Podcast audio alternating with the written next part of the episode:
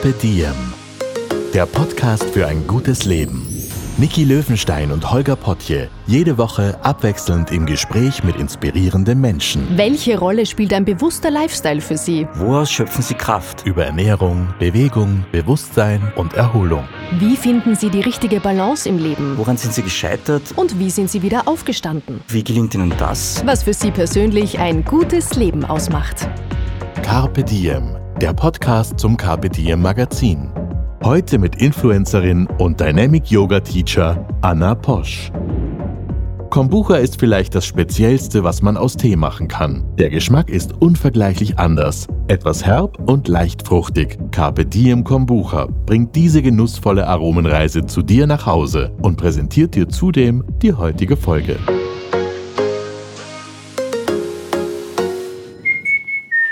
Ich bin jetzt nicht so der Podcast-Bro. Wir werden es herausfinden, was für Wir Marken werden ich herausfinden, ob du der Eiertyp bist. Ja, äh, ich bin der Om-Typ, weißt du. Ah ja, das stimmt. Sehr gut. Um, Ja, dann fangen wir einfach an, würde ich sagen. Hallo und herzlich willkommen beim Podcast von Diem. Heute zu Gast ist eine Yogalehrerin und Lifestyle-Influencerin und zwar Anna Posch. Hallo Anna. hallo. Wir nehmen die heutige Episode direkt in unseren heiligen Verlagshallen auf. Und zwar wo? In einer Küche. Mhm. So habe ich es auch bei mir da stehen. Sehr gut. Hast du den Text gesehen? Nein. Voll Nein. Cool. Ja, wir sitzen tatsächlich in einer Küche. Wirklich? Äh, ja. Anna, magst du den Raum mal für unsere Hörerinnen und Hörer beschreiben? Weil der ist eigentlich Ist ganz die. Frage, ob die Küche auch funktioniert oder ob es nur eine Sie- Showküche Es ist. ist. Ja, das ist tatsächlich eine Vorkochküche, habe ich mal sagen lassen. Nice. Für TV-Sendungen. Nice, gell? Sie ist auch ganz nice, oder? Hätte ich gerne zu Hause so eine große Ja, Küche. die wäre größer als deine Wohnung, was du im Vorgespräch erzählt hast. Wir schauen doch tatsächlich auf den grünen Prater. Ist das da hinter uns? Wunderschön. Der Frühling ist da. Ja, und du hast vorher schon gesagt, du bist ein Frühlingstyp, oder? Absolut. Ja, dann ist jetzt Frühling die beste Herbst. Jahreszeit für dich. Voll gut. Das ist schon mal ein gutes Omen fürs Gespräch, glaube ich. Ja. Wir sitzen in einer Küche und ich habe mir gedacht, das ist ja easy peasy, weil damit habe ich meine erste Überleitung und die ist überraschenderweise zum Thema. Ernährung. Ja. Das war dein Part. Ich glaube, wir sollten ein paar Takes machen, das ist wirklich kompliziert. du, nein. Und was ja lustig ist, also wenn man sich deinen Blog anschaut und dein Instagram-Profil und so weiter, dann, was da so schon sehr rüberkommt, ist, du bist ja, du bist ja total fit, super fit, durchtrainiert, alles. Und man hat ein bisschen das Gefühl, die Anna ist so schon auf die Welt gekommen. Also, Blog ist poshstyle.com, Ja. ja. Und man denkt, ja, du bist eben, du bist auf die Welt gekommen und hast gesagt, hallo, Sixpack, da bin ich, äh, was geht? Und Babyspeck war ein Fremdwort. Und deswegen würde mich interessieren, ja, wie du das Thema Ernährung siehst und, und wie es dir damit geht. Also das Thema Ernährung war bei mir eigentlich immer schon ein Thema, aber nicht bezüglich auf Abnehmen oder eine gute Figur haben, sondern ich hatte mit zehn Jahren Neurotimitis. Meine Eltern haben sich scheiden lassen. Okay. Und deswegen kam dann überall die Emotionale Krätze. Belastung von genau. außen, okay, ja. Und nach wie vor auch bei Schularbeiten, Englisch vor allem und keine Ahnung was. Ja. Okay. Ja, aber ich habe es überwunden, es ist alles wieder gut. Ich hatte das halt schon 20 Jahre nicht mehr, also alles wieder fein. Anyway, zurück wieder zum Thema Ernährung. Ja. Ja, und dann äh, musste ich halt auf gewisse Dinge achten und hatte dann einige Unverträglichkeiten wie Zitrusfrüchte, Milchprodukte, Kakao. Und im Alter von zehn Jahren macht man nicht wirklich eine Diät, sondern muss man halt Sachen weglassen. Und dann war ich immer die einzige Schülerin, die allen beim Essen zugeschaut hat und ich musste mein Essen selber kochen in der Küche oben. Ähm, und da war ich schon ziemlich diszipliniert. Also meine Mama sagt mir das heute noch, dass sie sehr stolz ist, dass ich das so durchgezogen habe. Damals, wie ich halt in den jungen Jahren, dass ich da nie irgendwas anderes gegessen habe oder so. Aber das war schon, da warst du schon sehr jung, sehr diszipliniert, oder? Ja, ja, voll. Ist das in dir drinnen so? Bist du der Mensch? Oder ist das etwas- Anscheinend, ja. Okay, das heißt, du denkst auch gar nicht drüber nach, sondern das ist einfach da. Ja, es- also ja, ich denke mal so, ich ziehe es dann durch für meine Gesundheit. Also jetzt kann ich das so sagen. Mit zehn weiß ich jetzt Ja. nicht mehr, was ich da gedacht Kannst du habe. auch nicht so reflektieren. Aber ich habe mir eben gedacht, das ist halt, tut mir besser und ich merke halt den Unterschied. Und deswegen habe ich es auch durchgezogen und es waren natürlich auch Besserungen dann da. Ja, okay. Ja. Und es wurde halt mit der Zeit auch wirklich besser. Dann konnte ich halt nach wie vor dann irgendwie dann wieder die ähm, speziellen Nahrungsmittel dann essen.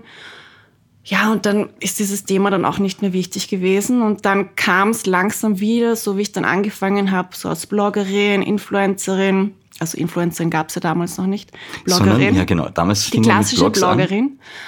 Und dann war das langsam auch Thema so Healthy Lifestyle und man schaut auf sich und man macht Sport. Und für mich war das so plötzlich so, aha, okay, ähm, was heißt das jetzt ganz genau? Und habe mich halt dann langsam auch damit abgefunden. Man folgt dann Trends und so kam das halt dann wieder, dass das wieder Thema geworden ist.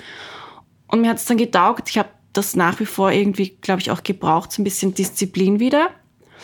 Und dann hatte ich so einen Candida-Pilz und dann heißt es auch wieder, gewisse Produkte nicht essen, nur Kartoffeln.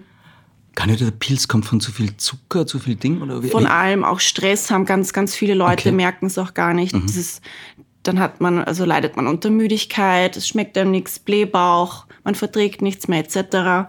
Und das haben wir dann ähm, herausgefunden und dann hat das Ganze wieder angefangen. Dann hat ich mich quasi wieder erholt und habe wieder so den Weg gefunden zu diesem gesund ernähren. Davor muss ich zugeben, war ich wahrscheinlich mehr das Party-Girl die wilde Jugend, viel getrunken, nicht auf die Ernährung geachtet, aber hat auch sein müssen, hat schon ich glaube gepasst. auch, also es brauchte immer Und dann einen kam halt so dieser Knackpunkt, Knackpunkt ich glaube, da war ich so 29, 30. Da habe ich dann gemerkt, irgendwie muss was anderes sein, muss was anderes werden.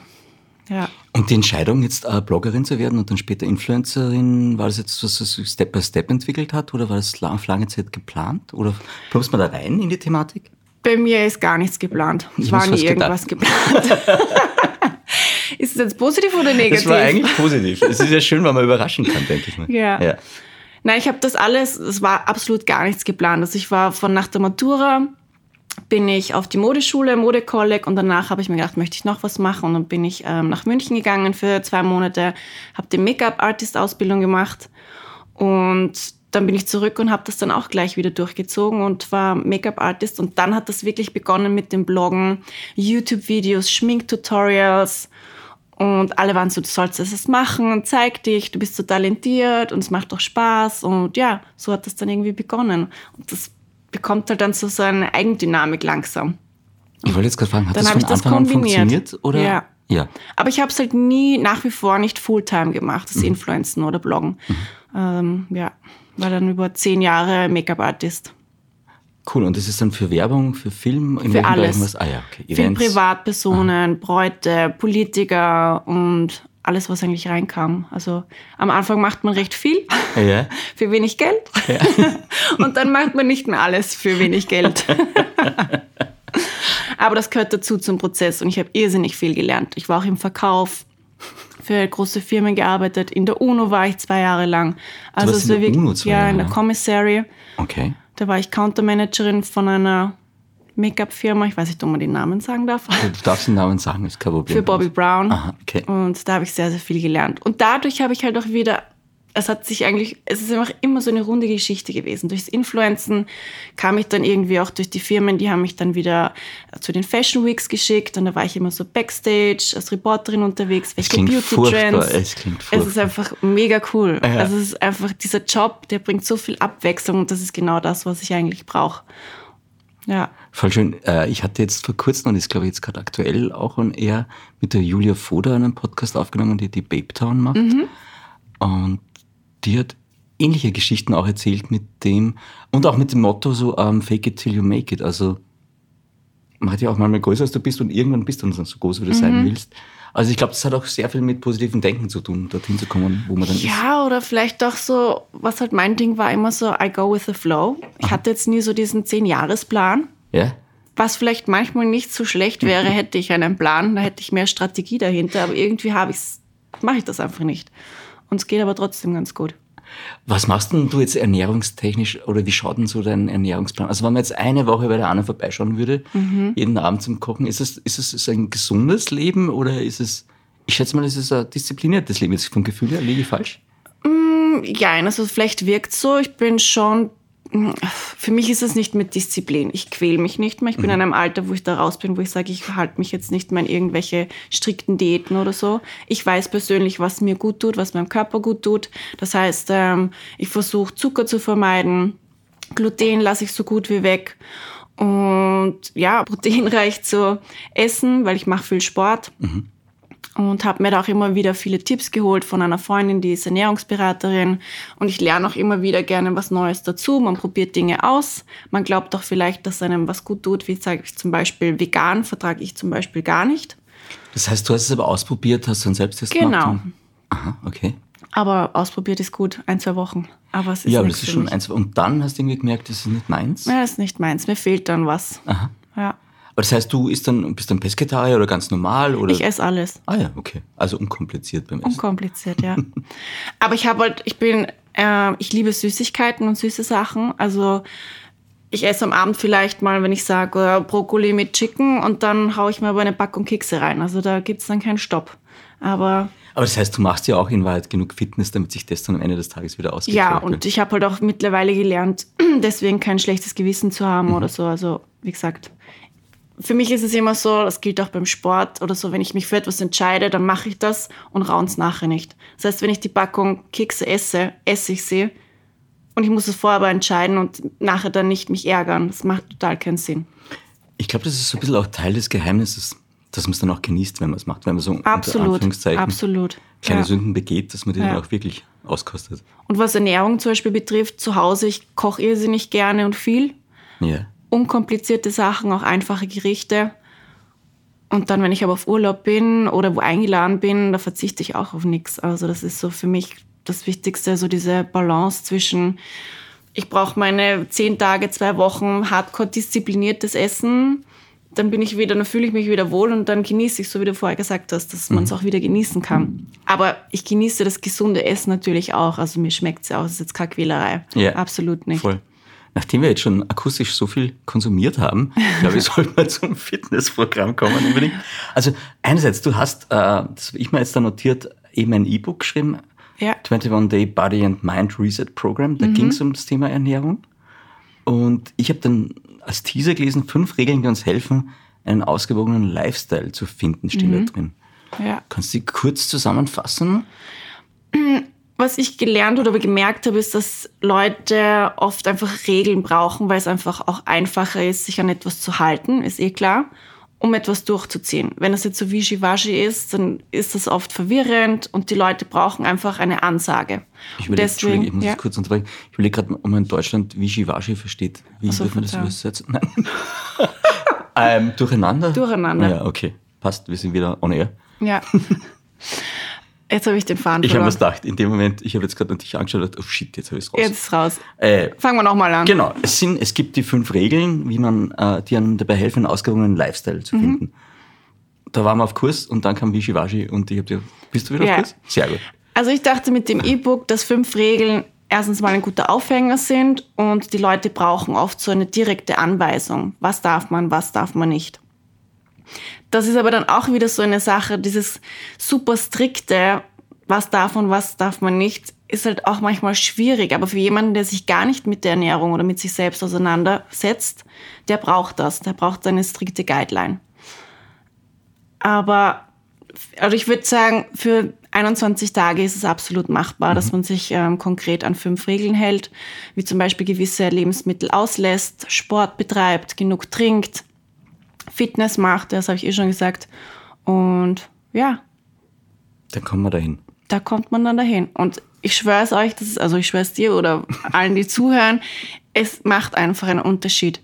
Wenn man sich wirklich 21 Tage lang mal auf andere Dinge konzentriert, man lernt doch neue Dinge dazu, man lernt sich selbst neu kennen, den Körper, wenn man wirklich gewisse Dinge mal weglässt, wie zum Beispiel Kaffee, kann ich jetzt nicht sagen, wie es ist, ich trinke keinen Kaffee, aber oder Alkohol oder raffinierten Zucker. Es gibt ganz, ganz viele, für die ist das unmöglich, das wegzulassen oder die kennen den Unterschied nicht.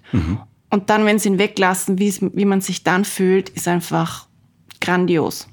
Also ein Teil des Rezepts ist tatsächlich, glaube ich, äh, die Länge der Zeit. Also in drei Wochen tut sich wahrscheinlich was. Mhm. Auf jeden tatsächlich.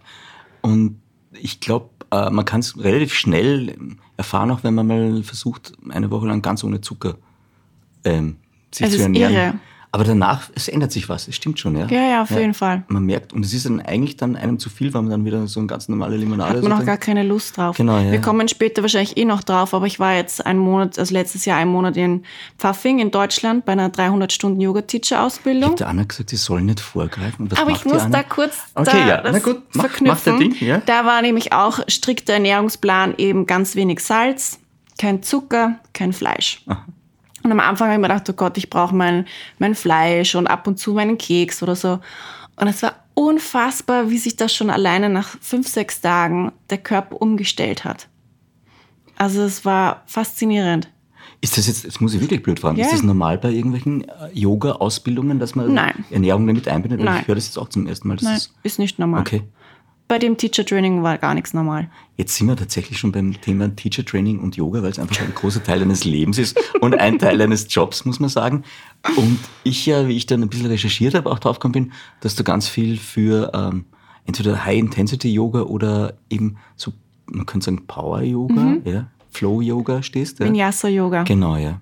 Und das war, glaube ich, auch dein Einstieg in das Thema. Und ich finde es lustig, weil wir hatten mal schon einen Yogi hier, der was Ähnliches erzählt hat, als ich bei dir gelesen habe. Aber das wirst du jetzt eh selber erzählen. Wie ist es denn zu dem ganzen Yoga-Ding bei dir gekommen, Werdegang? Also es war circa vor acht Jahren. Und 2016? Da, ja. Ja. Da hat das Ganze irgendwie angefangen mit den ganzen Celebrities, dass sie Yoga machen. Und ich war so, diesen Hype möchte ich auch verstehen. Dann bin ich zu diversen Klassen gegangen und ich war so, ich kapiere es nicht. Was ist so toll an diesem Yoga? Dieser Yogalehrer, ich lieg da und er meint, ich soll durch meine große Zehe atmen. What? Ich war so, da bin ich raus. Keine Ahnung, es war mir einfach zu viel.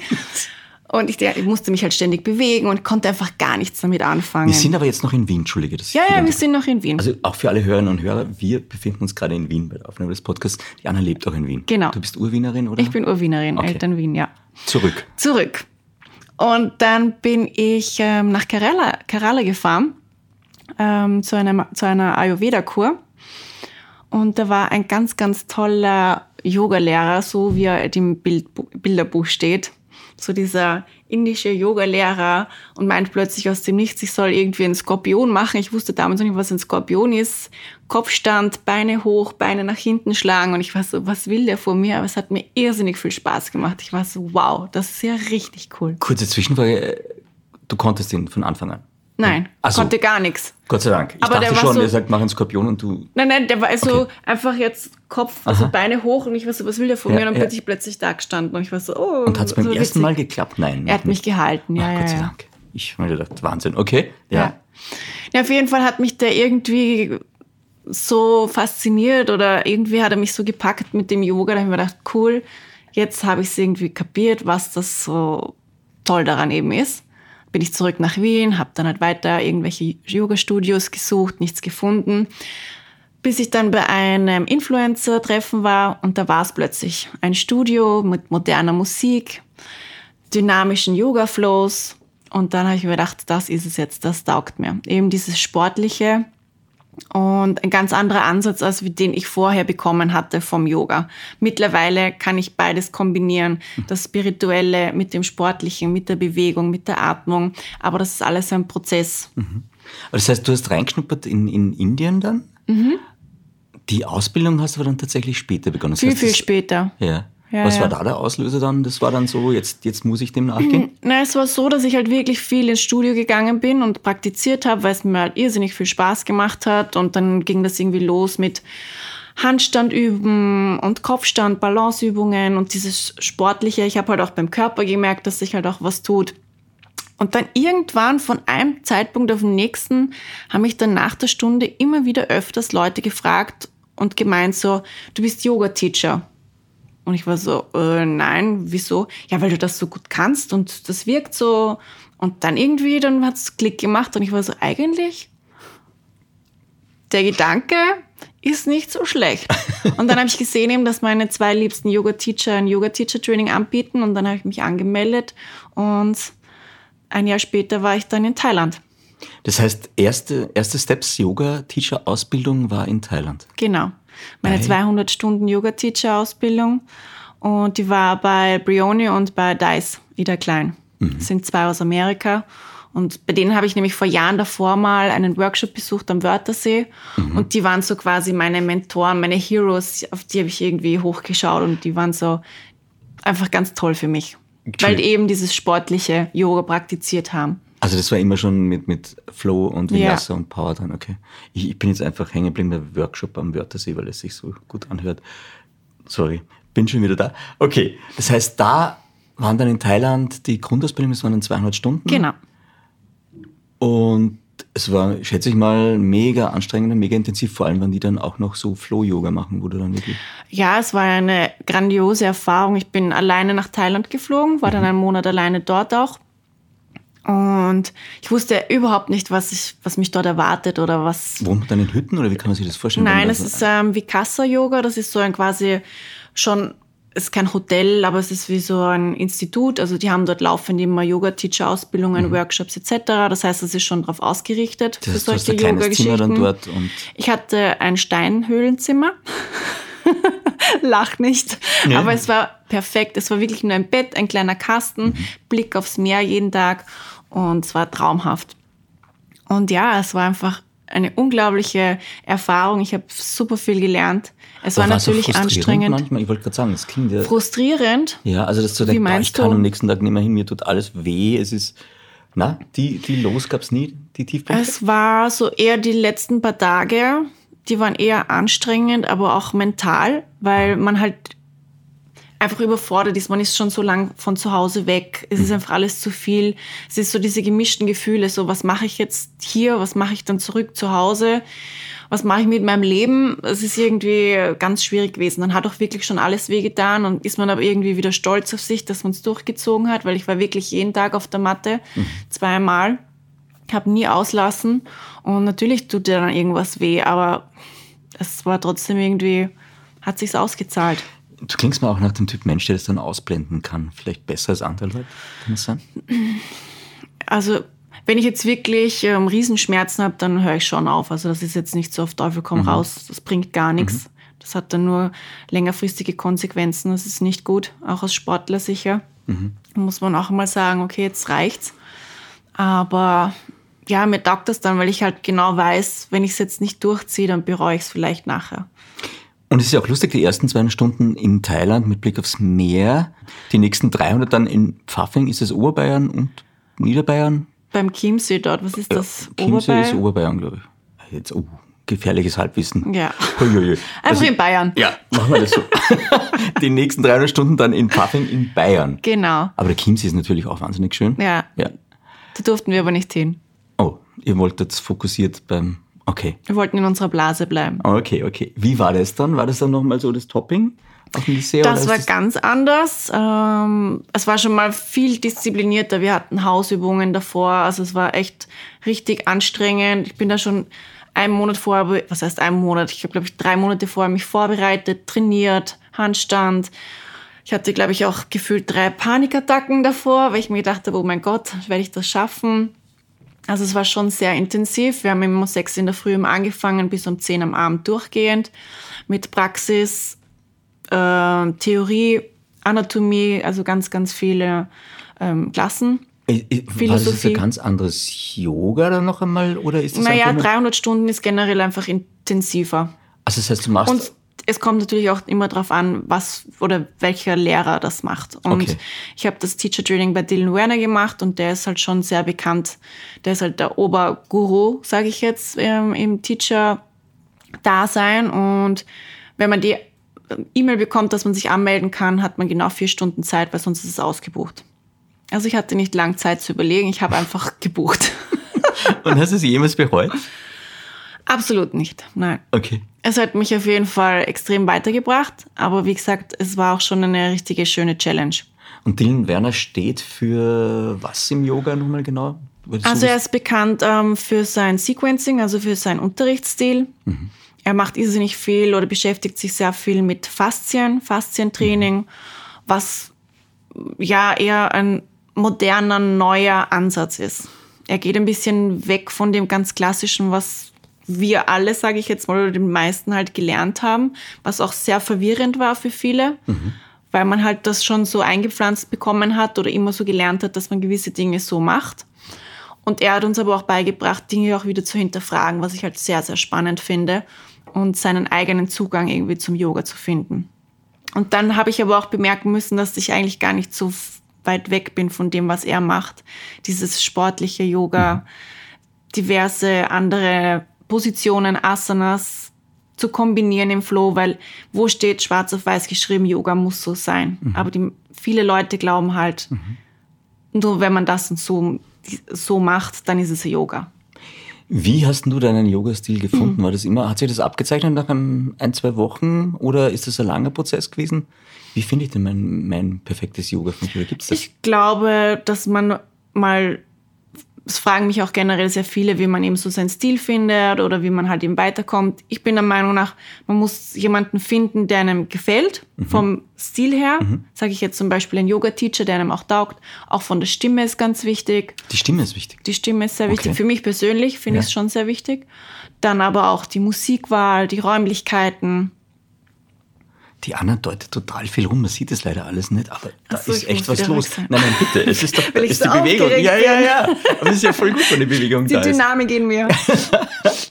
okay, aber das heißt, du findest eigentlich instinktiv schon eher zu dem Typ Yoga, den du magst, wenn du das betreibst irgendwann. Du kannst Sachen ausprobieren. Es gibt ja ganz viele verschiedene Yoga-Arten. Ja, ja, ganz viel. Wenn Und jetzt, das ist ja, aber, Entschuldigung, das ist aber auch wieder das Tolle am Yoga. Ja dass es einfach so viele verschiedene Arten gibt, dass sich einfach jeder was findet und man heißt, es heißt ja auch nicht, dass man nur eine Art von Yoga praktizieren kann oder soll. Man kann das ja kombinieren und das ist eben das Schöne. Es, Yoga gibt einem so viel Kraft und Energie, wenn es einem schlecht geht, wenn es einem gut geht.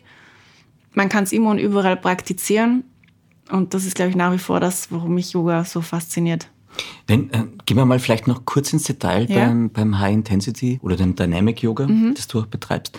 Wie würdest du das jetzt beschreiben für jemanden, der sich damit nicht auskennt? Und was macht es für dich so spannend und besonders? Und welcher Typ Mensch sollte ich sein, damit ich mit ihm Freude habe? Kann man das irgendwie zusammenfassen? Mm, jeder Typ Mensch kann es machen. Und ich würde sagen, ich bin immer der Typ rein ins kalte Wasser und ausprobieren. Mehr als dass man nachher sagt, das gefällt mir nicht, kann nicht sein. Und so kommt man auch vielleicht zu neuen Dingen mhm, und ist stimmt. vielleicht selbst überrascht über sich selbst. Und bei meinem Yoga oder bei meinem Yoga-Stil kommt man vielleicht manchmal auch an seine Grenzen oder ja, ist herausgefordert, was ich persönlich wieder spannend finde.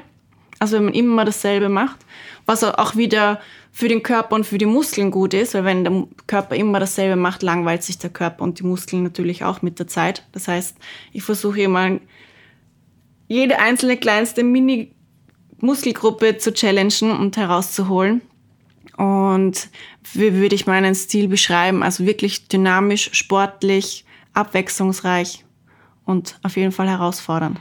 Was aber auch wieder individuell ist, weil für manche ist es auch wieder nicht herausfordernd. Also mhm. man, glaube ich, kann es nicht so in einen Pot reingeben. Aber in einem Podcast auf jeden Fall. Ähm, ja, das stimmt. aber ich überlege jetzt, also gibt es dann Leute, also A, wie lange dauert dann so eine Einheit und B, gibt es dann Leute, die dann quiekend rauslaufen?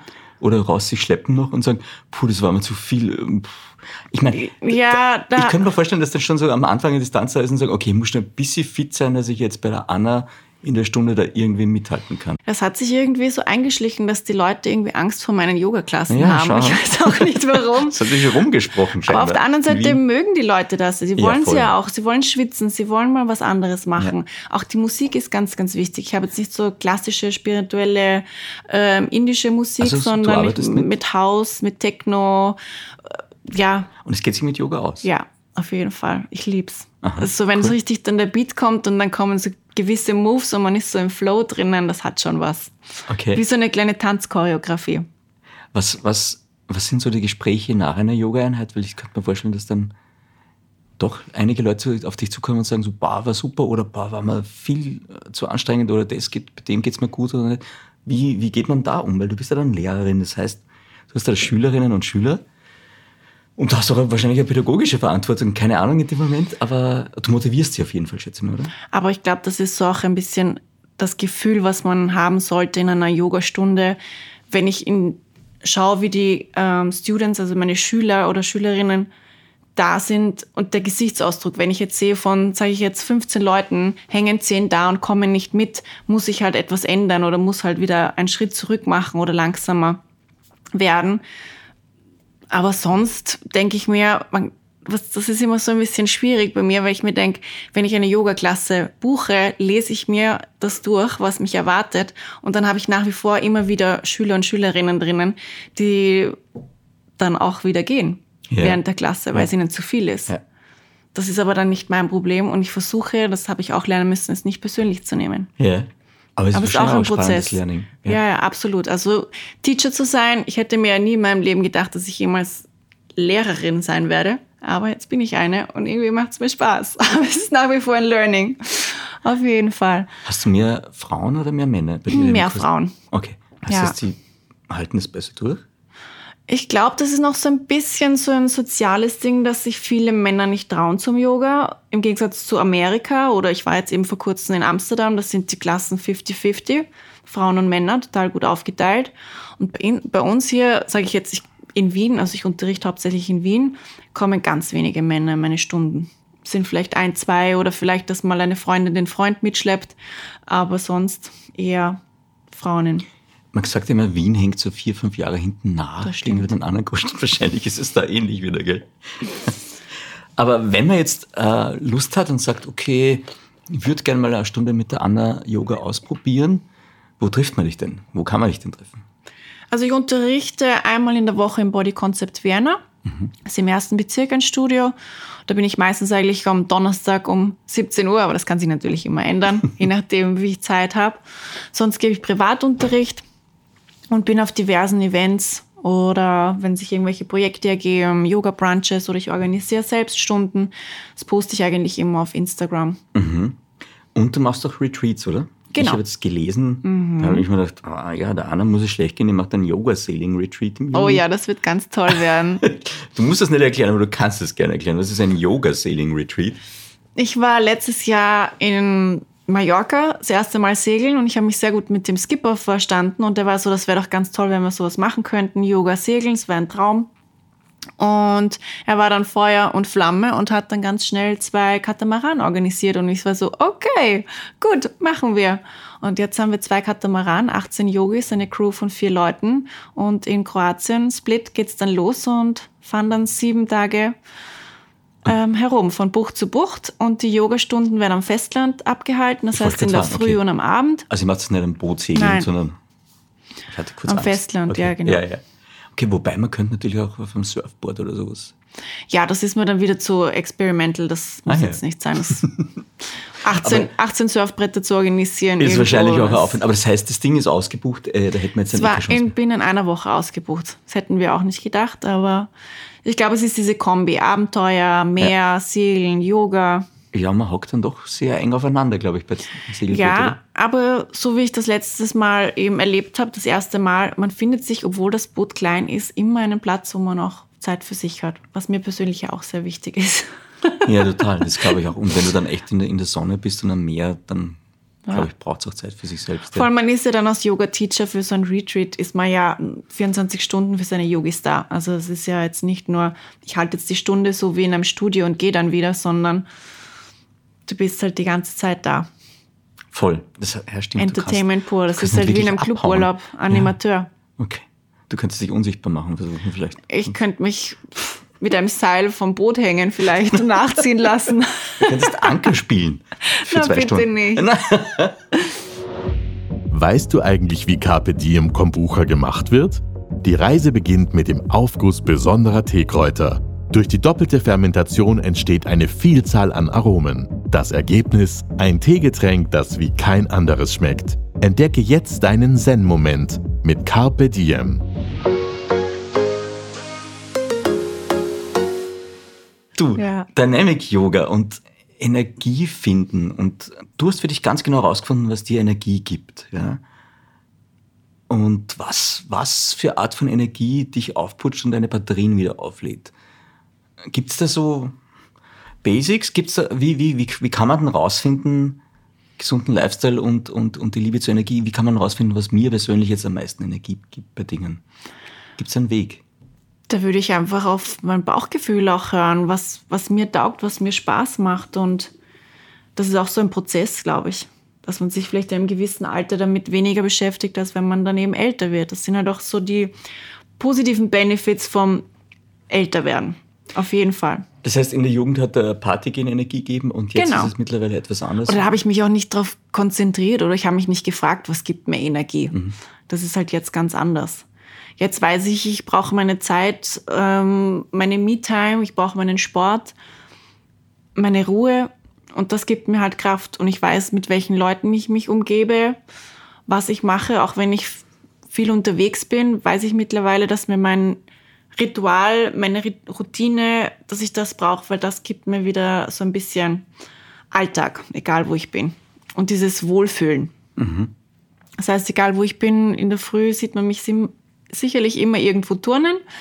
Das heißt, du hast ein tägliches Ritual und das ist beim Morgenaufstehen schon was machen, bewegen. Ja, ich bin ein absoluter Morgenmensch. Wann wir von Morgenmensch reden, wie viel Uhr reden wir da jetzt gerade? Ganz unterschiedlich. Also ich stehe eigentlich ohne Wecker auf, aber heute war es so fünf, halb sechs, dann ist es wieder sieben, je nachdem. Du stehst ohne Wecker um fünf. Du könntest Morningshows moderieren. Wenn Ja, du, das wäre super. Also falls jemand zuhört. Okay, aber das heißt, äh, das fällt dir überhaupt nicht schwer. Das heißt, du bist dann auch so, kannst du dann abends auch, wenn es dunkel wird, zu Bett gehen, wie wenn man jetzt. Ja. Ah ja, okay, spannend. Ja. Okay, Und cool. ich trinke keinen Kaffee, das möchte ich noch einmal erwähnen. Ich habe Ja. noch nie eine Tasse Kaffee getrunken. Dein ganzes Leben nicht? Nein. Auch nicht zufällig, ich nicht. unabsichtlich? Aber du weißt ja, möglicherweise versäumst du was. Ja, im Tiramisu, ja, da mag ich den Kaffee oder ich habe mal schon dran genippt, aber es ist etwas, das lacht mich einfach nicht an. Da greife ich einfach nicht hin. Das brauche ich anscheinend nicht. Das ist total elitär. Ich trinke meinen Kaffee immer nur im Tiramisu, wenn ich eins esse. Ja. Sehr schön. Ich habe einmal eine Koffeintablette verreicht bekommen Aha. und ich habe gedacht, ich kriege einen Herzkasperl. Also einen Herzinfarkt. Jetzt kann man natürlich sagen, wenn du es trainieren würdest, indem du Kaffee trinkst, wäre das wahrscheinlich nicht so schlimm Ja, gewesen. aber es war mir einfach zu viel. Es- Und dann, Ja. wie war es dann drauf? Was war dann los? Dann warst du so. Total. Ich habe wirklich gedacht, so mein Herz springt raus. Wirklich? Ja, es war furchtbar. Es hat gar nicht mehr aufgehört. Oh mein Gott. Okay. Aber Tee trinkst du dann? Tee trinke ich ja. In Okay. der Früh meistens. Also wenn es kalt ist, trinke ich gerne einen Tee in der Früh. ja. Gibt es irgendwelche Übungen, die du empfehlen würdest morgens jetzt Yoga zum Aufwachen, zum in den Tag starten? Machst du da was? Spezielles immer wieder oder wechselst du, weil ich schätze dich so ein, du wechselst sehr gerne immer wieder. Ich wechsle sehr gerne, weil mir eben auch, wie schon vorher erwähnt, schnell langweilig wird. Also in dem, was ich mache, es muss jetzt nicht immer dasselbe sein, aber ich mache meistens entweder zu Hause was oder wenn ich eben unterwegs bin, eben im Hotelzimmer. Gehe aber auch gerne in Studios, auch im Ausland suche ich mir gerne irgendwelche Studios raus und besuche die. Aber auch das Fitnessstudio. Das ist immer ganz unterschiedlich. Ich frage mich einfach immer in der Früh immer, auf was habe ich Lust und das mache ich dann auch. Cool, aber das heißt, es gibt jetzt nicht die fixe Übung, die du morgens immer machst, bevor du Nein. deinen Tee zubereitest. Das Idealfall. ist so wie meditieren. Das, das kann ich nicht. Ich kann mich nicht aus dem Bett rauswälzen, hinsetzen und meditieren jeden Tag. Manchmal geht's, wenn ich merke, okay, ich bin vielleicht müde oder ich brauche das jetzt gerade. Bist du ein Meditationstyp? Ganz lange war ich es nicht, aber mittlerweile habe ich es ähm, schätzen gelernt und ich liebe es mittlerweile. Aber auf meine Art und Weise. Ich bin jetzt nicht so die klassische Meditations-Yogi-Tante, kann ich das sagen?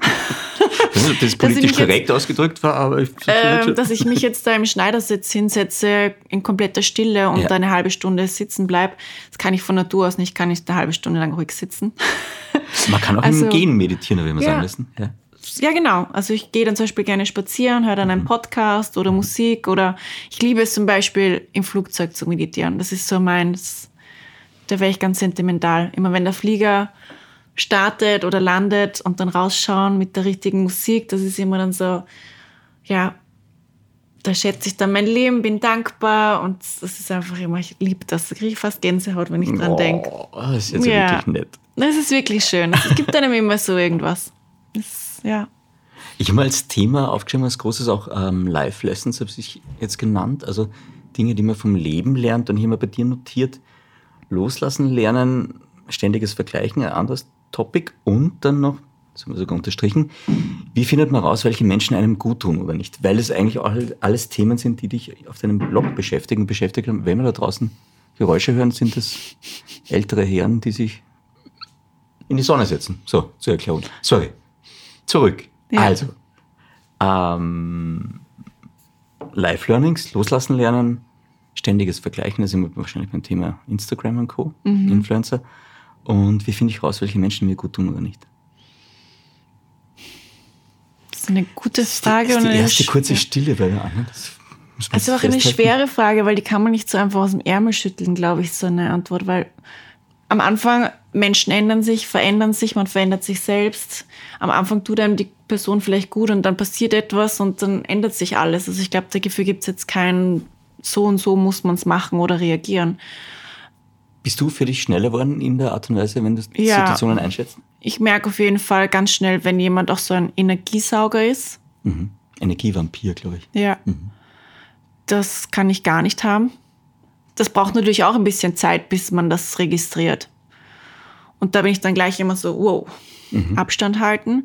Es ist auch so, dass man halt jetzt wieder dieses Thema, man wird halt älter, der Freundeskreis verändert sich, es kommen noch neue Freunde dazu. Oder man ist halt viel unterwegs auch. Das ist halt dann doch, man muss vielleicht auch ein bisschen schneller reagieren. Man ist am Anfang auch teilweise auch naiv in Freundschaften. Man denkt sich, wow, super, ist alles leiwand. Und dann nach drei Wochen ist man irgendwie gemeinsam irgendwo, dann ist wieder ganz anders. Und da muss man halt auch für sich sagen, gut, habe mich jetzt vielleicht getäuscht, die Person ist vielleicht nichts für mich. Wie ist es mit dem ähm, ständig Vergleichen und Verglichen werden, eben Influencer-Leben, das man dann führt, Influencerinnen-Leben? Ist ja nicht gesund jetzt auf den ersten Reinhörer, würde ich sagen, sondern äh, kann wahrscheinlich schwierig sein. Hast du da eine Methode für dich gefunden, damit umzugehen? Definitiv die Accounts, die mich irgendwie triggern oder irgendwie, wo ich merke, die belasten mich, stressen mich, denen folge ich einfach nicht mehr. Auch wenn du sie eigentlich spannend finden würdest, das kannst du dann. Ja, aber dann versuche ich drüber nachzudenken, was es ist, was mich da so triggert. Und ja, das ist so mein, mein Ansatz, wie ich das mache. Bist du ein sehr selbstreflektierter Mensch? Ja, schon. Geworden. Also, Geworden. ja, ja, ja. Kommt dann auch irgendwie mit der Zeit, wenn man sich, glaube ich, mal einfach hinlegt für fünf Minuten in Shavasana oder einfach mal irgendwo sitzt an einem stillen Ort und einfach mal übers Leben nachdenkt.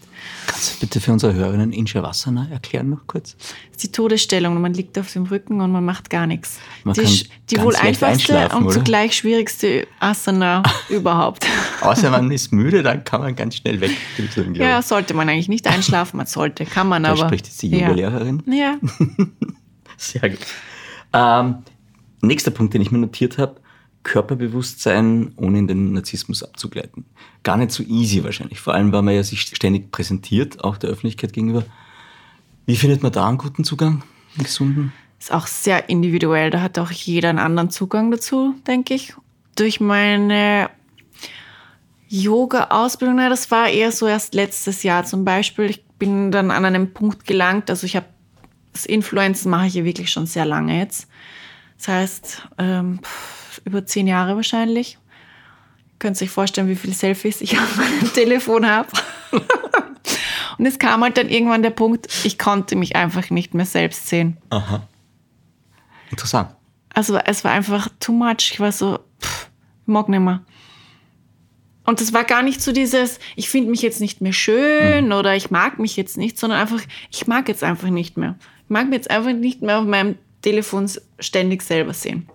Und ich habe das dann auch beinhart für mich durchgezogen, dass ich mich zurückgezogen habe, nicht mehr so viel Fotos, keine Selfies und kein Make-up mehr getragen, weil ich mir gedacht habe, das ist alles so immer nur auf das ausgelegt, dieses Schönsein. Man muss schön ausschauen, man muss sich wohlfühlen. Und das war mir einfach zu viel. Und ja, dann habe ich quasi eine Pause davon genommen. Und es hat sehr gut getan und langsam komme ich wieder rein. Ah, ich ja. beginne wieder mit meinen Selfies. Langsamer Step. Aber es ist tatsächlich so, also du warst eigentlich immer glücklich auch mit deinem Körper. Also das Körperbewusstsein hattest du schon oder war das etwas, was du da aufgebaut hast, dann auch über das Yoga und über Fitness und über Sport?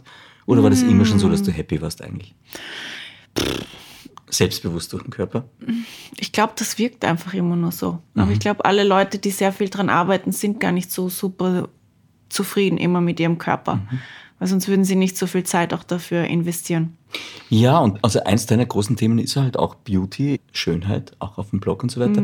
Das heißt, da wird man dann wahrscheinlich auch immer verglichen. Wahrscheinlich gibt es dann auch nicht immer nur positive Rückmeldungen, die man dann kriegt von Followern. Ja, weniger. Es ist mehr eigentlich, dass ich mich da mehr stress. Also wenn ich Okay. Fotos mache, zum Beispiel Sportfotos, Ja.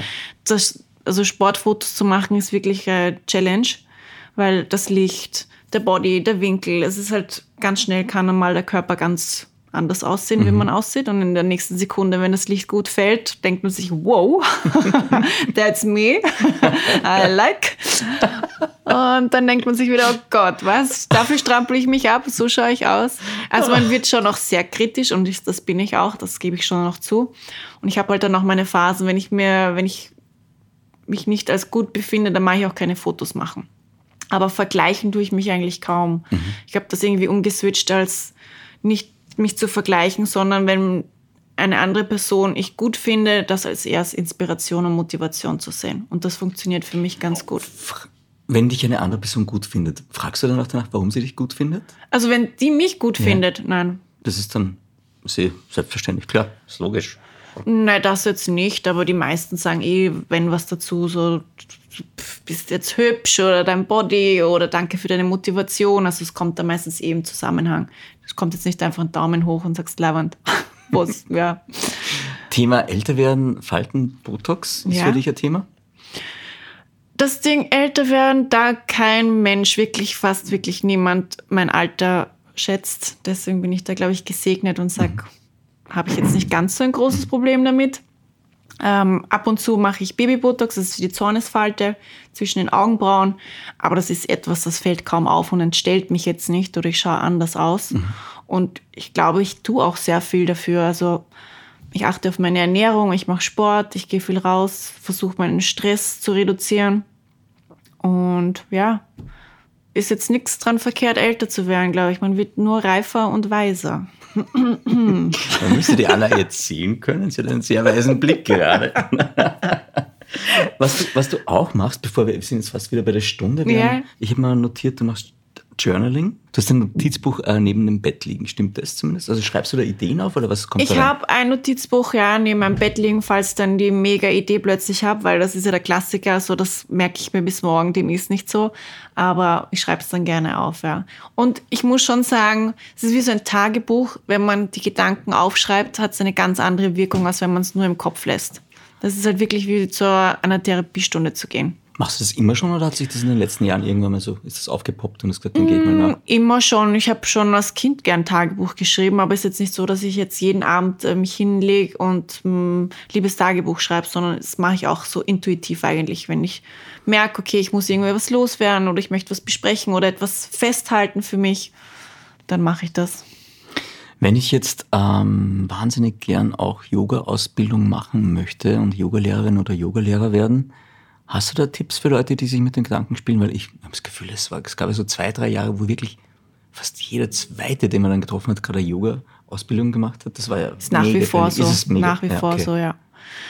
Mich fragen immer sehr viele, welchen Lehrer ich empfehlen kann, wo man hingehen kann. Und ich sage dann einfach immer drauf, es ist ganz, ganz wichtig, bei jemandem zu machen, der einem taugt. Vom Yoga-Stil, mhm. vom Unterrichten her. Wir haben Erschütterungen im Hintergrund, es ja. tut mir total leid. Es sind unsere Servus TV-Kollegen, die da aufbauen oder was auch immer. Die freuen sich so, dass die Sonne scheint. Voll, wie wir auch, oder? Ja, genau. Na, auf jeden Fall ist es halt meiner Meinung nach wichtig, dass ich diesen Yoga-Stil gut finde, die Philosophie, die Stimme, dass einfach diese Person mir sympathisch ist. Ich möchte nicht mit jemandem, also ich persönlich möchte jetzt keine 200 oder 300 Stunden mit jemandem verbringen, den ich jetzt nicht so gut finde. Deswegen würde ich auf jeden Fall, wenn ich ein Yoga-Teacher-Training joine, immer vielleicht Online-Stunden mit der Person machen oder vielleicht für einen Workshop mal hingehen und das einfach ausprobieren. Ist es wichtig, dass man ins Ausland geht? Weil ich habe das Gefühl, also bei dir war es auf jeden Fall ein Muster. Das machen auch ganz viele Leute dann, ich weiß nicht, in London oder irgendwo anders, Amsterdam. Ähm, oder ist es eigentlich, kommen die Teacher dann eh auch her? Sollte man auf jeden Fall auf den Teacher gehen, den, den man mag. Den man der Teacher findet. ist schon, ja. würde ich sagen, eher im Vordergrund. Oder mhm. es find, fände ich halt wichtiger als jetzt die Location. Mhm ist auch natürlich auch wichtig oder man sollte sich fragen, warum mache ich es? Manche machen es ja oder die meisten, sage ich jetzt 90 Prozent, sagen sicher, ich mache es nur für mich und am Ende unterrichten sie oder äh, werden dann wirklich Teacher. Das muss halt jeder individuell und also für sich entscheiden. Ich bin halt der Typ, ich möchte das gerne eher kompakt haben, als wie jetzt über ein halbes Jahr jedes Wochenende verteilt. Deswegen gehe ich halt gerne woanders hin, wo halt der Teacher ist. Und wenn das jetzt im Pfaffing ist oder in Thailand, auf Koh Samui, das ist mir dann egal. Und was mag die Anna in zehn Jahren machen? Um die Zeit jetzt drum? Wo mag sie da sein? In zehn Jahren, ich weiß nicht, was in zehn Jahren ist. So wie schon vorher erwähnt, ich das gehe, I go with the flow und ah. es ändert sich sehr, sehr schnell alles bei mir und ich finde das aber auch immer wieder spannend und ja, mag das gar nicht so gern, so jetzt mich irgendwo in zehn Jahren zu sehen. Ja, Anna kann auch gut Fragen ausweichen und sich rumschlängeln, merke ich gerade sehr. In zehn Jahren werde ich noch Yoga-Teacher sein. Punkt. Anna, kommen wir zu den drei klassischen Fragen im bei dir im Podcast. Die Sehr erste gerne. ist die nach einem guten Leben. Was macht ein gutes Leben für dich aus? Was braucht es jetzt, jetzt im Moment gerade? Weil du änderst dich ja dauernd. Balance. Balance. Ganz wichtig für mich. Dieses, man braucht die Abwechslung, man braucht dieses, für mich persönlich halt dieses, ähm, wie schon vorher auch erwähnt, Hardcore-Disziplin, aber dann auch wieder Party machen. Dieses immer nur das eine wäre für mich nichts. Und das macht es einfach irgendwie besonders, das Leben, diese Balance zu haben. Auch beim Sport. Man braucht die Abwechslung. Man muss mal was anderes machen, auch dem Körper, für den Geist. Es ist einfach so, so wichtig. Wie lange bist du, wenn du jetzt noch laufen gehst, wie lange bist du dann unterwegs? Bist du dann so jemand auf, auf große Distanz und lange? Oder Gar nicht, nein. Ich laufe eigentlich nur so zum Spaß. Also wenn es wärmer wird, dann draußen so eine halbe Stunde. Aber auch ohne Druck. Einfach just Musik, for fun. ohne? Mit Musik. Was für Musik? Ganz unterschiedlich, aber eher was Motivierendes. Ja. Cool, danke. Tägliches Ritual, hast du eins? In der Früh aufstehen und was für mich tun. Sofort. Erst, was du tust abends, gibt es da ein Ritual? Nein, Zum Runterkommen abends, vielleicht? Nein. Auch und es, ich habe kein am Abend kein fixes Ritual, weil ich oft halt bei mir ist jeder Tag irgendwie gefühlt anders. Deswegen, ja, könnte ich jetzt nicht sagen. Gibt es ein Sprichwort oder Zitat, das dich schon länger begleitet? Keine Ausreden. Das kam jetzt schnell. Kannst du nochmal sagen? Keine Ausreden. Das sagst du deinen Schülerinnen wahrscheinlich auch in der Yogastunde? Du, das hat sich wirklich schon sehr gut durchgesetzt. Also das Ja. ist schon ein Motto, was ähm, gut bei den Leuten ankommt. Und ich finde, es stimmt auch. Wenn man ein Ziel erreichen möchte oder etwas haben möchte, dann gibt es keine Ausreden, um dahin zu kommen. Das gilt jetzt für privat als wie auch beim Sport. Was ist denn die Geschichte hinter dem? Das klingt ja nach einer Geschichte. Die Geschichte dahinter ist, äh, ich habe vor vielen, vielen Jahren mal einen Personal Trainer gehabt. Da war ich noch nicht so in diesem Fitness-Sport ähm, drinnen. Und da wollten wir eigentlich auch zu einem Ziel kommen. Und der hat mir halt quasi Aufgaben gegeben, auch ernährungstechnisch. Und dann kam halt irgendwann so ab und zu wieder eine Frage, und hast du den Sport gemacht? Ich so, na, es hat geregnet. Und er so, das ist deine Ausrede? Und so kam das halt immer wieder. Und dann Verstehe. war es so dieser Knackpunkt, so stimmt. Es gibt keine Ausrede. Der Regen hält dich jetzt nicht auf. Wenn du feiern gehst am Abend, dann kannst du auch turnen in der Früh. Es gibt keine Ausrede, außer man ist verletzt, dann muss man halt Ruhe geben, das ist ganz klar. Aber das ist ja wieder ein anderes Thema. Aber da geht es ganz viel um Mindset auch dann. in Auf jeden Fall. Und es macht schon noch was im Kopf, wenn man diesen Gedanken hat, so ja, es gibt keine Ausrede einfach. Tu es. Und nachher freust du dich eh drüber. Ich glaube, es gibt niemanden, der ein Workout oder eine Yoga-Session gemacht hat und es bereut hat. Es gibt einen einfach immer ein gutes Gefühl nachher. Es geht um die Zeit danach, genau. Ja. Du gehst dann immer raus und denkst, ja, gut, dass ich es gemacht habe, auch wenn der Und Schwein. man investiert es ja für sich. Und ich glaube, wenn man für sich das investiert und gut drauf ist, strahlst du das ja wieder aus, auch fürs Umfeld, für die Leute um dich herum. Und dann kannst du eventuell ja auch jemanden anderen zum Lächeln bringen, dazu motivieren, auch Sport zu machen oder auf sich zu schauen, sich gesund zu ernähren, etc. Und so ist es ein Kreislauf. Das wäre der perfekte Schluss, aber ich habe noch Fragen, die das Leben stellt. Mist. Bist du bereit? Bitteschön. Ah, na, die erste kann ich mir sparen, weil bei dir funktioniert bei nicht Kaffee oder Tee. Sagst du Tee? Ja. Aha. Yoga oder Kickboxen? Yoga. Ja, okay, ist auch aufgelegt. Dating-Apps sind. Schrecklich. Man meldet sich an und nach 30 Sekunden löscht man es wieder. Wirklich. Ja. Dann steht bei mir der Hashtag keine Ausreden, den haben wir jetzt äh, Ja. ausgiebig besprochen. Ähm, ach ja, das ist lustig. Late-Night-Story-Postings. Bezüglich auf, wenn ich jetzt unterwegs bin oder wie meinst du? Und, äh, Ich habe jetzt eigentlich gemeint, eher Late-Night-Story-Postings, die man bereut, weil man zu viel getrunken hat oder emotional unausgeglichen sind. Betrifft dich das oder ist das für dich Das habe ich Thema? früher ab und zu gemacht, weil ich mir dachte, das ist irgendwie lustig oder so, aber das mache ich gar nicht Mhm. mehr. Ich halte so das richtig Privatleben irgendwie raus. Also da kann Aber ich das auch ist ja auch total spannend. Das kannst du Ja. trotz Influencer da Ja. sein. Okay. Also ich war zum Beispiel in London Ja. und da habe ich nicht einmal irgendwie eine Story oder ein Foto gemacht, weil ich es einfach für mich privat haben lassen wollte. Und es gibt natürlich, kommt es natürlich auch darauf an, mit welchen Leuten man unterwegs ist. Wenn das jetzt zehn andere Influencer sind, dann machen natürlich alle Stories, dann hat es eine andere Dynamik. Aber wenn man irgendwie die Zeit genießen möchte, oder nicht genießen, kann man auch mit seinen Influencer-Freundinnen, aber ist irgendwie anders. War das ein großer Lernprozess für dich, da die Grenze zu ziehen und zu lernen, was ist privat, was ist jetzt. Nein, ich glaube, das kam einfach so mit der Zeit langsam. Und ich habe gemerkt, so, ich muss nicht alles teilen. Ich teile schon so viel auf Instagram, was mir auch Spaß macht und ich liebe das. Mhm. Aber gewisse Dinge kann ich auch noch für mich privat lassen, was auch wichtig ist, glaube ich. Ja. Und es macht das auch das Ganze wieder ein bisschen spannender für die Follower, wenn sie nicht so ganz wissen, "Hm, was ist da los? Trink doch einen Schluck Wasser, Anna, du trinkst ja gar nichts. Ähm, ich habe eine Was wäre wenn Frage. Und zwar, was wäre, wenn Anna morgen nochmal auf die Welt kommt? Anderes Land, andere Zeit und du hättest ein Wörtchen mitzureden. Wohin wird da die Reise gehen? Das ist eine gute Frage. Gott sei Dank, am Schluss noch eine. Hast du schon mal drüber nachgedacht? Es gibt es auch in einer anderen Form, welche historische Person wärst du gern für 24 Stunden, wenn du in sie reinschlüpfen könntest? Spielt, glaube ich, in derselben Liga, aber es geht eigentlich darum, wo würde ich gern Zeit verbringen, wenn ich das aussuchen könnte, woanders. Habe ich kurz Zeit? Ja, du hast kurz. es, ist so, es ist so Schweigen da drüben. Es ist, ich dachte, der Anna ist gesprächig, aber nein. Ja, du, pff, wenn man sich aussuchen kann. pff, war, Gibt es so ein Sehnsuchtsland für dich? also ich glaube, wenn ich es mir jetzt aussuchen könnte, wäre ich vielleicht, würde ich so, so mm, Upper East Side Rich Kid. Schau, man müsste es jetzt in die Augen gehen, nach oben, in die Ferne. Verstehe. Okay, sehr lustig. Obwohl es wahrscheinlich auch ziemlich mühsam sein müsste. Aber ich stelle es mir cool vor. Ich, das war immer schon mein Traum, irgendwie so in New York zu leben. New York dieser ist tatsächlich Energy. ein Ort, ja. Okay. Ja, vielleicht nicht zu leben fürs restliche Leben, Mhm. aber so für ein halbes Jahr. Das wäre schon ganz cool gewesen. Oder halt, ja, kann man ja immer noch machen. Aber ich glaube, das hat so ganz was anderes. So komplett eine andere Welt. Dann am Wochenende in die Hamptons fahren und. Da hat jemand Serien geschaut. Das ist großartig.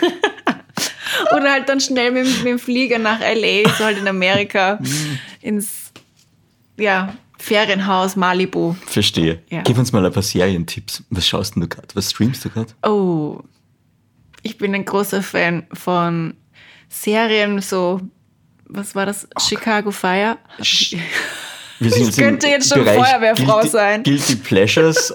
Okay. Chicago Fire, okay. Das fand ich super. Ich war ganz traurig, dass es dann aus war, weil ich jeden Tag habe ich mir gedacht, wo sind meine Freunde? Ja. Das war diese Community, dieser Zusammenhalt, das fand ich ganz Familie toll. auch ein wahrscheinlich, bisschen so? Army-mäßig, ja. Aha. Aber finde ich schon richtig cool. Die gehen durch dick und dünn. Ja, aber es ist halt nicht New York, es ist Chicago. Es ist Chicago, ja, aber es hat mir trotzdem gut gefallen. Ich habe eine aktuelle Frage für dich. An welches Kunstwerk würdest du dich kleben, wenn es um Klimakleben ginge? Also eigentlich ist die Frage noch, welche Kunst gefällt dir? An, an ein Monet-Bild. Ah. Gut, ich glaube, die gibt es sogar in Wien, oder? Ich habe in London erst eins gesehen, deswegen so. ist mir das schnell eingefallen. Klar, bist du dann in London Ja, gewesen. weißt du, Jet-Setterin, du. In welchen Momenten vergisst du alles um dich herum? Wenn ich im Flieger sitze. Tatsächlich, das ja, ist so das ist so zwischen den mein Zeiten. Happy Place. Es gibt Leute, die haben Flugangst, das passiert dir nicht wahrscheinlich. Ja. Also wenn es jetzt ein Nachtflug ist, ist es was anderes, aber wenn es so in der Früh ist und die Sonne und die Wolken und so, das ist für mich so pff, Und du einen Fensterplatz hast, immer, immer Fensterplatz. immer Fensterplatz. Wenn nicht, dann gibt es ein Problem. Nein. Was wärst du als Yoga-Position? das war eine Frage. Naja, also die, die, Das kann ich nicht die du wirklich genießt doch. Das kann die, die jeder falsch auslegen. Oh Gott, das ist okay. schwierig. Okay, so schlimm? Naja, Skorpion, na, Handstand. Handstand. Ah, jetzt bist du easy wieder raus. Handstand. Sehr gut, okay. Welche Zahl wärst du? 16. Jetzt brauchen wir Geschichte zur Zahl. Ich habe sieben Jahre lang Basketball gespielt und 16 war meine Trikotnummer. Warst du im Verein und Ja. Professionell oder? Professionell. Schule halt. Vermisst Professionell. es? Ich habe es geliebt, es war toll. Ich war Point Guard und ich war Captain. War richtig gut. Ich wäre fast auch nach Klosterneuburg gegangen, zur richtig professionellen Mannschaft. Aber es hat sich dann irgendwie alles, es hat jedes Ding oder jede Aktivität hat irgendwie so seine Zeit und die Zeit war dann vorbei. Dann kam das Partyleben. Spielst eh, aber das ist ja bei ganz vielen Leuten, die dann eigentlich für einen Sport ziemlich gut gewesen sind, so dass dann irgendwann Ja. Die Burschen und Mädels kamen und die waren dann spannender, ja. Aber spielst du noch ab und an? Nein, leider. Gar nicht mehr. Aber du wärst wahrscheinlich wieder relativ schnell drin, oder? Wahrscheinlich, ja. Wenn du, wir können uns im Park treffen. Schauen wir mal. Werfen wir ein paar erste Körbe. Challenge, okay. Ja. Sehr gut. Was wärst du als Duft? Molekül. Kennst du das? Nein, ist Ah, wahrscheinlich das ist ein. Traum. Ja. Ja, von? Von Molekül. Von Molekül. Heißt Ja. Molekül bei Das Molekül. riechen ganz viele nicht und Ja. manche riechen es und sind einfach hin und weg. Also wir sind noch sicher, Okay. ich schwör's dir, drei Menschen nachgelaufen. Das ist ganz toll. Die Anna, jetzt überrascht sie uns wirklich. noch Ja, ja. Kann ich Ihnen empfehlen. Sehr nett. Wann hast du das letzte Mal getanzt? Ähm, am Samstag in London in einem kleinen Mini-Techno-Club. Es war herrlich. Der Boden hat geklebt. Es war ein Traum. Es war zappenduster, eng war's. Schön war's. Gut aufgelegt. Woran erkennen andere deine Eitelkeit?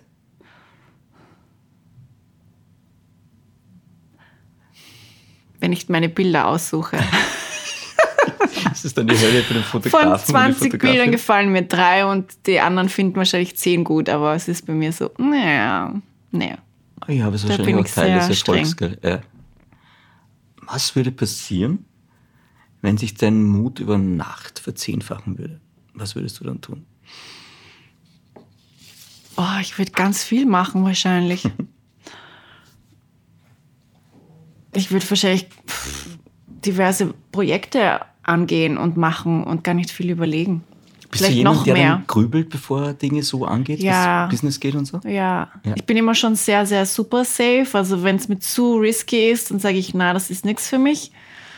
Ich würde jetzt nie irgendwie Wirklich? eine große du? Summe Geld in die Hand nehmen und investieren. Das ist mir zu riskant. Deswegen habe ich jetzt auch nicht irgendwelche. Aber du wirkst total spontan und geh mal und probier mal. Ja, einfach. das mache ich schon, aber immer schön safe, gell? Ah, Safety first. Ah, ich bin auch wirklich super spontan, aber ich glaube, das hat jetzt weniger mit Mut zu tun, weil Ja. wenn ich jetzt schnell spontan jetzt wohin fliege, ist das für mich nicht mutig. Das stimmt. Aber ähm, Aber für mich ist es mutig, Basejumpen zum Beispiel. einer. Na. Mutig wäre es für mich jetzt in meinem Fall sowas richtig oder halt das eine Wohnung wirklich- zu kaufen zum Beispiel. Das ist Mut dann. Das ist für mich, wäre es halt super mutig. Oder eine Kollektion herauszubringen und Geld dafür zu investieren, weil ich einfach zu viel Bammel hätte, dass das nichts wird, dass das keiner kauft, dass das ganze Geld dann weg ist. Das wäre für mich mutig, wenn ich das machen würde.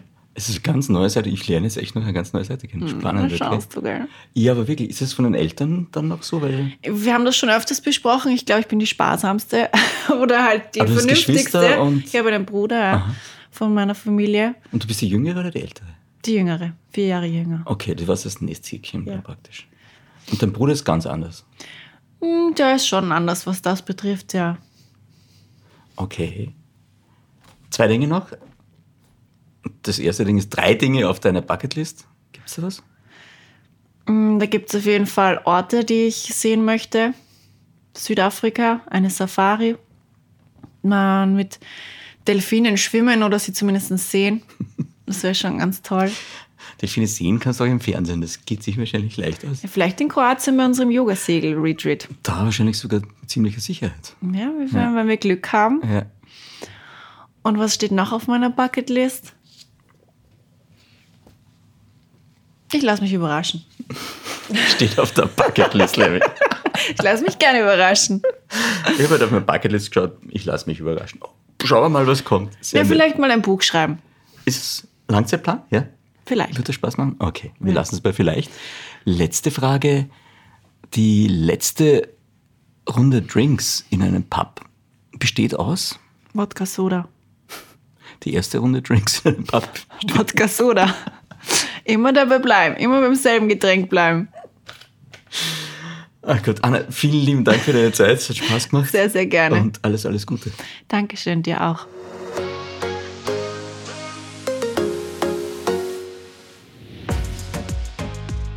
Anna, wir haben es geschafft. Okay, jetzt Take zwei. Ja, du hat man. Inhale, exhale. Ja, okay. Anna, wir haben es geschafft. Niemand hört uns mehr zu. Jetzt hole ich mal meinen persönlichen Tipp von dir. Ähm, hast du einen Buchtipp für mich, was ich lesen sollte? Ja, du hast Glück, ich habe sogar eins in meiner Tasche. Schau, schau. Ein Neuzugang, und zwar die Achtsamkeit des Herzens. Aha. von David Steindl-Rast. David Steiner-Rast. Genau. Ich wollte eigentlich von Eckart Tolle ein Buch haben und dann ähm, habe ich aber dann doch zum David gegriffen, weil quasi der David äh, der die Inspirationsquelle ist für ein Eckart Tolle und das finde ich halt ganz spannend und den ganzen Ansatz und was er zu sagen hat. Also ich bin schon sehr gespannt. Ich bin jetzt auf Seite 5, aber es soll toll sein. Du bist wirklich ganz am Anfang. Schön, schön.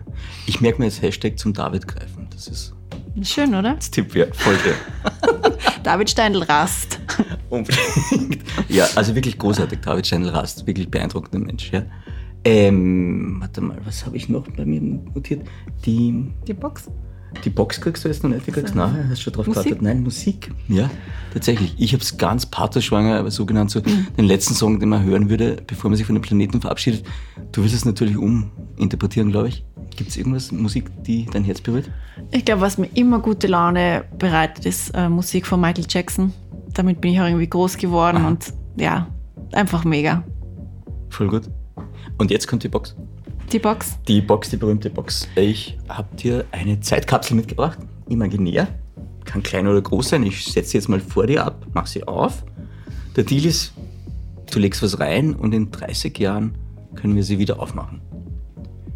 Was würdest du reinlegen? Mein Traumapartment. Ist die Box so groß dafür? Es kommt auf an, wie groß das Apartment ist, aber ja, ich glaube, das kannst du fassen, ja. Weißt du schon, wie das ausschaut? oder? Ja, ist ganz, ganz groß, hell, lichtdurchflutet und es kann sich mit den Jahren immer wieder verändern. Ob man alleine ist, mit Familie ist, eine große Küche, so wie die Küche hier, und ein bisschen anders. Aber ja, ich glaube, auch in 30 Jahren kann sich eine Wohnung sehr verändern. Der Stil, die Einrichtung, die Lebensphasen, Lebensmenschen, die ein- und auskommen, die Freunde. Wir haben die Anna von Luke, das Kinder. rennt jetzt ewig so dahin. Ja, genau. Perfekt. Das waren die KPD Küchengespräche mit Ja. Anna Posch. Vielen Dank. Dankeschön. Diese Folge wurde dir von Carpe Diem Kombucha präsentiert. Dieser ist zu 100% natürlich und vegan. Der Umwelt zuliebe sind die PET-Flaschen aus 100% recyceltem PET. Carpe Diem Kombucha wartet schon auf dich in Österreichs Lebensmitteleinzelhandel und Drogeriefachmärkten. Jetzt genießen und deinen Zen-Moment entdecken.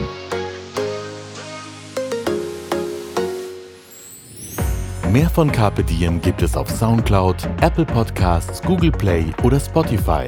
Jetzt abonnieren und liken. Wir freuen uns über eure Kommentare und sind direkt über podcast.carpediem.live erreichbar. Das Carpe Diem Magazin erscheint alle zwei Monate. Besucht auch unsere Social Media Portale auf Facebook, Instagram und YouTube und unsere Website carpediem.live. Carpe Diem, der Podcast für ein gutes Leben. Nächste Woche Niki Löwenstein mit einer Folge zum Thema Heiraten. Wir sind ja dann schon im schönen Monat Mai.